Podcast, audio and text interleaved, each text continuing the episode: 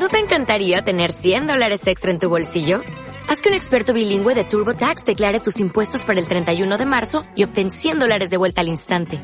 Porque no importa cuáles hayan sido tus logros del año pasado, TurboTax hace que cuenten. Obtén 100 dólares de vuelta y tus impuestos con 100% de precisión. Solo con Intuit TurboTax. Debes declarar para el 31 de marzo. Crédito solo aplicable al costo de la presentación federal con TurboTax Full Service. Oferta sujeta a cambios o cancelación en cualquier momento.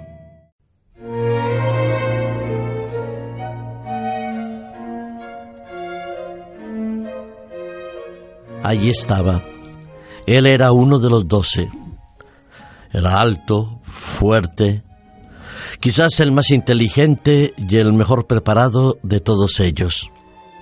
Habían depositado sus once amigos, sus once compañeros, una confianza quizás inusitada, no común y corriente entre el grupo. Él había podido y podía haber llegado a ser uno de los más importantes de todos ellos.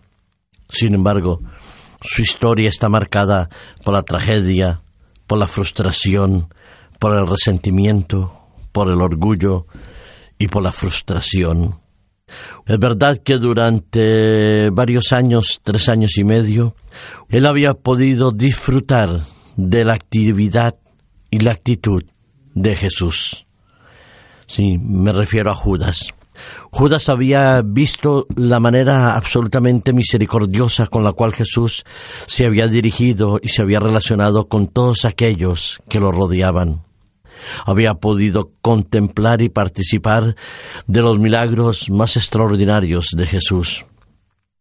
Había sentido que en la cada mirada, que en cada palabra, en cada gesto de Jesús emanaba el amor, la ternura, la comprensión y compasión por todos y cada uno que lo rodeaban. El propio Judas había sentido cómo Jesús se dirigía a él en más de una ocasión, invitándolo a que pudiera mirar hacia adelante, ver más allá de las apariencias.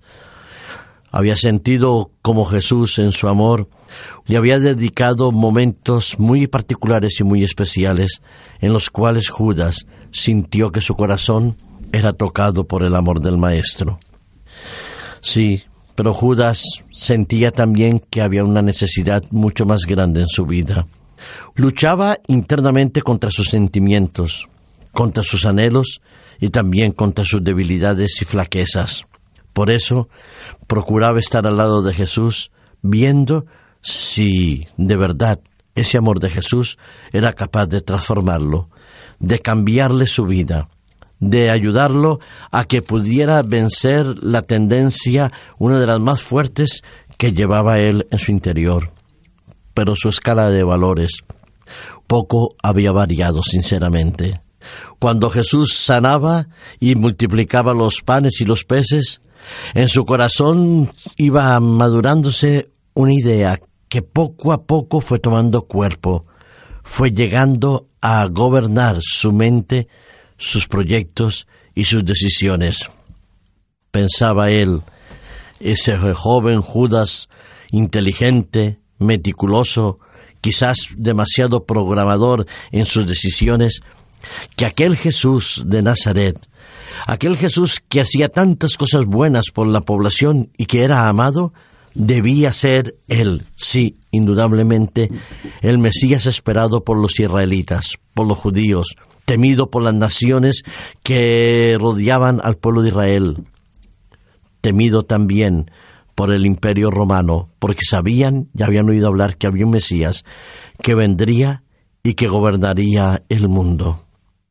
Judas pensaba, ese Jesús que está a mi lado, que sana, que cura, que ama, que protege y que tiene el poder de transformar un puñado de panes y de peces en alimento suficiente para miles de personas, ese es el Mesías que gobernará, que expulsará a todos y cada uno de los romanos, que llegará a dominar sobre las naciones conocidas y que volverá a instaurar el reino de Israel tan esperado y anhelado por el judaísmo.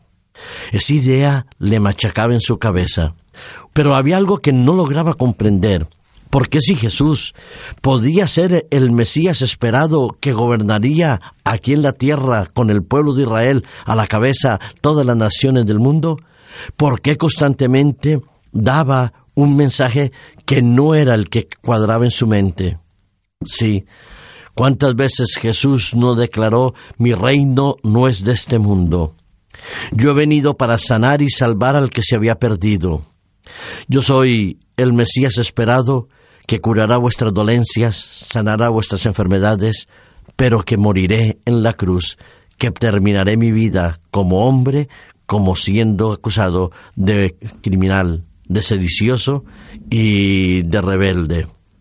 ¿Por qué Jesús mandaba ese mensaje tan contrario a sus planes y a sus deseos? ¿Qué era lo que estaba pasando en la mente de Judas, en el corazón de Judas?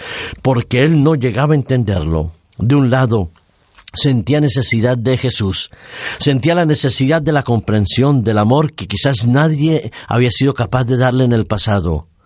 Pero por otro lado, sus escalas de valores de dinero, poder y orgullo no le permitían ser tocados y transformados al cien por ciento por el Señor, por el Divino Maestro. Un día se acercan a Jerusalén. Ve que Jesús está mirando a la ciudad de Jerusalén y que está llorando porque no ha llegado a conocer el momento de su visitación, porque el mesianismo tan anhelado y esperado estaba ahí y no lo habían reconocido porque la salvación estaba eh, ofrecida y dada a todos aquellos que la aceptaban, pero muy pocos la habían llegado a comprender, amar y aceptar. Entonces Judas piensa, si yo apresuro, si yo forzo la acción de Jesús, si yo de tal manera que actúo que Jesús se vea obligado a desvelar su divinidad plenamente, a manifestarse como Rey de Reyes y Señor de Señores, si yo lo coloco en una situación tal que no tenga otra alternativa, entonces seguro que Jesús actuará, se coronará como rey y tendré yo un lugar en ese gobierno de aquí del pueblo de Israel. Y así fue. Como Judas una noche salió y vendió a su maestro por treinta piezas de plata, treinta monedas que representaban el precio de la traición, pero la frustración de sus planes y sus proyectos. Pero conservaba en su corazón, conservaba en su mente la idea de que Jesús reaccionaría y no se dejaría matar, no se dejaría llevar prisionero. Si Jesús tenía con el poder que había visto de sanar y de resucitar a los muertos, tenía la facultad de vencer a sus enemigos. Por eso lo vendió, por eso esperó que Jesús reaccionara de otra manera. Pero llegó el momento de la entrega y Jesús se acerca a Judas y recibe aquel, aquel par de besos en los cuales Jesús era identificado como el Mesías. Habían venido los soldados, el pueblo, la nación rebelde y contumaz a, coger prisionero al divino maestro. Y Judas con dos besos vendía a su maestro, a su Señor. En aquel momento Jesús no lo rechaza, ¿recordáis? Jesús simplemente le dice amigo. Qué maravillosa expresión que manifiesta Jesús con esas dos sencillas palabras. Amigo, amigo mío. Sí, Judas era su amigo, un amigo personal pero que con dos besos venía a entregar a su maestro. Aquellas palabras conmocionaron a Judas. Sintieron que posiblemente se había equivocado, que los planes no saldrían como él había pensado, que Jesús no iba a hacer nada para defenderse. Y Judas comienza a pensar y a meditar por qué lo he hecho si el Señor no ha reaccionado en el capítulo 27 y versículo 3 del Evangelio de Mateo, nos dice que Judas, al ver que había entregado a Jesús y viendo que Jesús era condenado, devolvió arrepentido aquellas treinta piezas de plata a los principales sacerdotes, a los ancianos. El pasaje nos dice, arrepentido. El arrepentimiento de Judas podía ser, haber sido sincero, podía haber reflejado el dolor profundo de haber vendido a su maestro. Cuando él entrega esas treinta piezas de plata y diciendo yo he entregado sangre inocente, podía haber sido el arrepentimiento profundo y sincero que da paso a la vida eterna, al cambio de corazón, a la entrega a su Señor y al tiempo que daba ese paso, podía haber mirado a Jesús y haberle dicho, Señor, perdóname. No sabía lo que hacía. Disculpa, Señor, borra mi pecado y déjame estar contigo. Sí, Judas sintió dolor, sintió arrepentimiento, reconocía ante aquellos hombres, a los responsables sacerdotes, a los ancianos, a los jefes del Sanedrín, que había entregado sangre inocente. Y podemos imaginarnos, viendo y leyendo todos los evangelios, que Judas entró de manera brusca, eh, irrumpió la reunión, pudo haber gritado inocente, inocente, es inocente, soltadlo, no es digno de ser condenado. Judas sabía que había vendido al Divino Maestro, al Salvador del mundo, que había entregado a un inocente, que no había sido capaz de escuchar aquella voz cariñosa de Jesús que le había dicho en el momento del lavamiento de pies, lo que tienes que hacer, hazlo pronto. Él fue, lo vendió. Era el tesorero del grupo, y se había quedado sin nada, sin dinero, sin reputación, sin lugar en el cielo y había perdido la protección del amor de Cristo en ese momento y así lo sentía él. Cuenta una escritora cristiana, Elena de Guay, en un libro maravilloso, El deseado de todas las gentes, que Judas en aquel momento sintió todo el peso de su responsabilidad, pero no confió en su Señor. Y cuando Jesús lo miró en aquel momento, le lanzó una mirada de amor, de ternura, de cariño, de comprensión, no la pudo soportar. Y entonces, en aquel momento, hizo lo que nos cuenta la Escritura. Salió, fue y se colgó. Sí, en aquel momento Judas perdió su salvación, pero no porque Jesús no lo quisiera perdonar, no porque Jesús no fuera capaz de darle una nueva oportunidad. No, no la perdió porque Jesús le hubiera dicho, has pasado el límite de tu perdón. Simple y llanamente la perdió porque no confió en Jesús. Perdió la oportunidad de vivir, de disfrutar del amor de Cristo, de poder tener una nueva oportunidad y sentirse que el amor de Dios era por encima de su pecado, de su rebelión, de su traición. Yo he pecado, dijo, entregando sangre inocente, pero no fue capaz de aceptar el perdón que Cristo le podía otorgar en ese momento. El remordimiento de él posiblemente estaba basado más en el temor a las consecuencias que en la toma de conciencia de su culpabilidad. El arrepentimiento y el remordimiento de él lo hacían sentir el miedo al juicio de Dios y a la condenación eterna.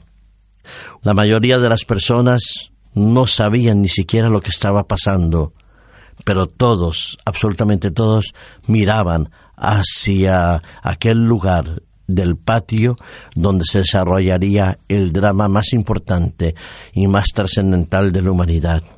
Aquellas personas, aquellos ancianos, aquellos sacerdotes compraron un campo y lo titularon el campo del alfarero, el campo de sangre, Aseldama, así lo llamaron. Judas fue, se colgó y perdió su vida, perdió su salvación y perdió la oportunidad de vivir una eternidad feliz. Y tú y yo, querido amigo, ¿qué decisión tomaremos? ¿Tendremos un arrepentimiento sincero y profundo como el que tuvo Pedro? ¿O tendremos ese arrepentimiento del miedo a las consecuencias del pecado. Jesús nos invita, amigo, la salvación está a tus pies. Dios se entregó por ti y nos llama y nos pide que vayamos a Él. Que no tengamos el destino que ha elegido Judas, la muerte no solo de ese momento, sino la muerte eterna que nosotros no seamos como los sacerdotes y como los ancianos, como los escribas o los fariseos, como aquellos que se juntaron para traicionar, vender y condenar a Jesús. Dios quiere que nosotros seamos diferentes, que nuestro arrepentimiento sea sincero y que la vida eterna se nos otorgue en Cristo Jesús, nuestro divino y amante Salvador, porque Él nos mira, nos ama y nos comprende. Qué lástima y qué pena que Judas no confió en el perdón de Cristo.